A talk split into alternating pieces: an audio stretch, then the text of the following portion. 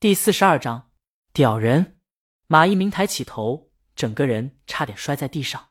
庄总监，他忙站起来：“你怎么来了？”江阳回头一看，庄梅站在他身后。张初找的这家餐厅是一家网红餐厅，环境挺优雅的。马一鸣这一动静，把别人目光都吸引了过来。庄梅手往下按：“你坐，我跟朋友过来吃饭。”他笑问：“你们在谈合作？”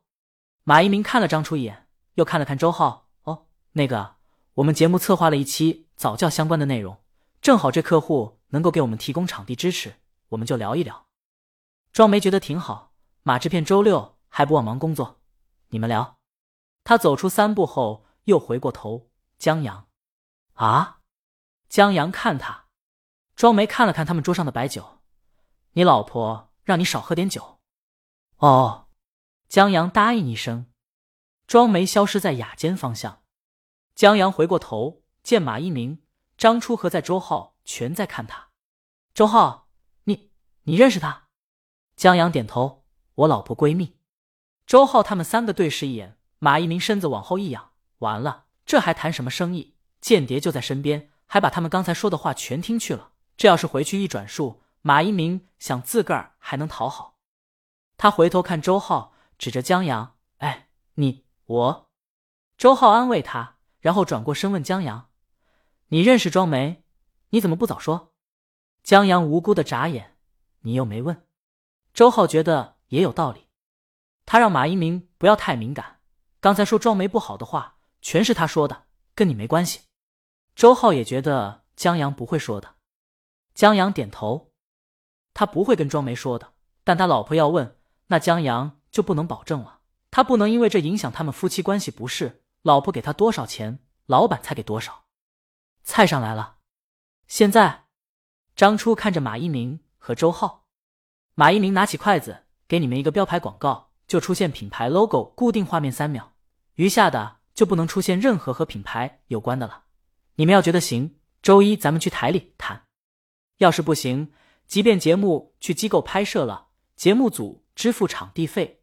机构不能借节目打任何广告，他们让庄梅当场抓包了。原本打的小算盘肯定是不行了。张初觉得也行。我的爸爸，这综艺节目在京都电视台是头牌综艺了，以他们就够的实力，别的广告拿不下来，咬一咬牙弄个标牌广告也挺好，在宣传的时候还能用。他们商谈好了合作，马一鸣还是气不过，他转身看周浩：“你，周浩这边。”还没说话呢，他们余光就瞅见张初在给江阳夹菜了，还跟夸起了江阳球技，同样是牵线搭桥。江阳这关系，这级别可高多了。张初觉得搞好关系总没错的。嗨嗨，马一鸣不说话了。周浩看了看江阳，算了，这就是一位爷，不差钱，还不差人，在他庙里盘着，那是看得起他这小庙，以后指不定还有用到的时候呢。李青宁在拍视频，他刚点了一条鱼，抬头看到庄梅进来，问他见到了。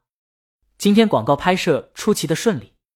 广告拍完后，李青宁正好接到庄梅的电话，他约李青宁一起吃饭，正好在附近，李青宁就接上他。在车上商量后，庄梅说这家馆子不错，正好江阳在，他们就过来了。在进来的时候，他们就见到了江阳。庄梅一眼认出了马一鸣和周浩。就想过去听听他们在谈什么。李青宁顺口给他找了个借口。庄梅坐下，见到了他，听了一耳朵就知道他们在谈什么了。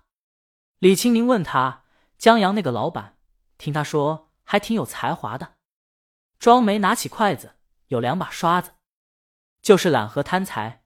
台里的工作不尽心，敷衍了事；外面私活给的多，干起来贼来劲。不只是他。进到电视台工作，有正式编制的，哪个不是人才？可一端住了这铁饭碗，认识到了体制内可以不做，但不能犯错的准则后，就全是摸鱼高手了。庄梅说：“现在台里正改制呢。”周浩受不了，就出来单干了。李青宁用公筷夹一块鱼肉放在自己盘子里。我听江阳说，他这公司还有几个股东是你们电视台的。庄梅不知道。李青宁让他帮忙问问，他觉得江阳在这个公司待的挺不错的。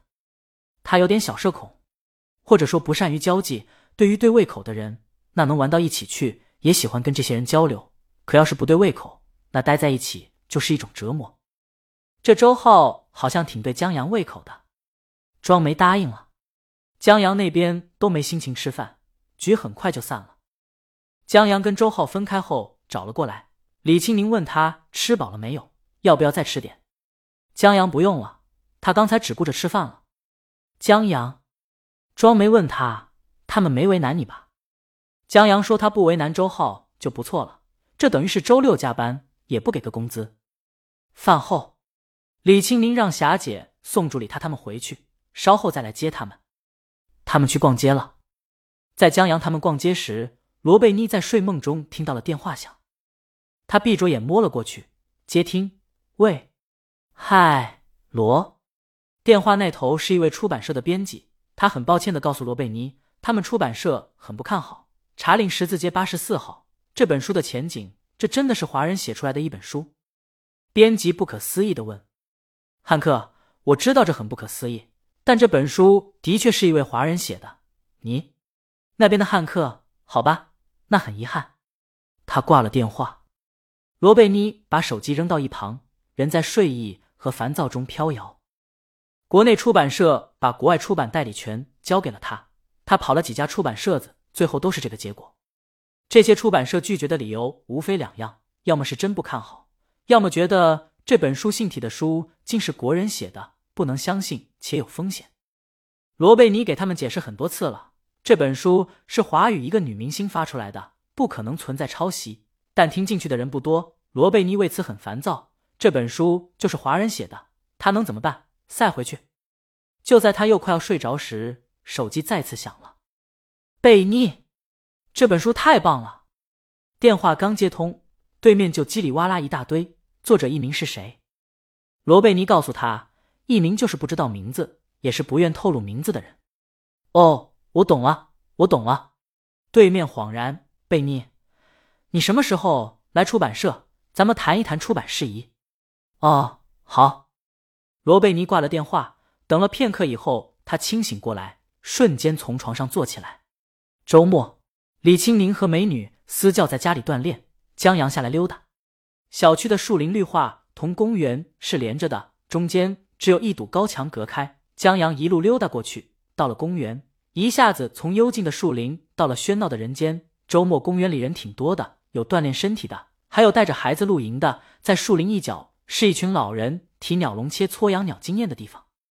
江阳在这儿又见到了在小区吊嗓子的那位大爷，他让一群大爷们围着，意气奋发，远不是早上在小区见到的那么无精打采。他们在逗鸟。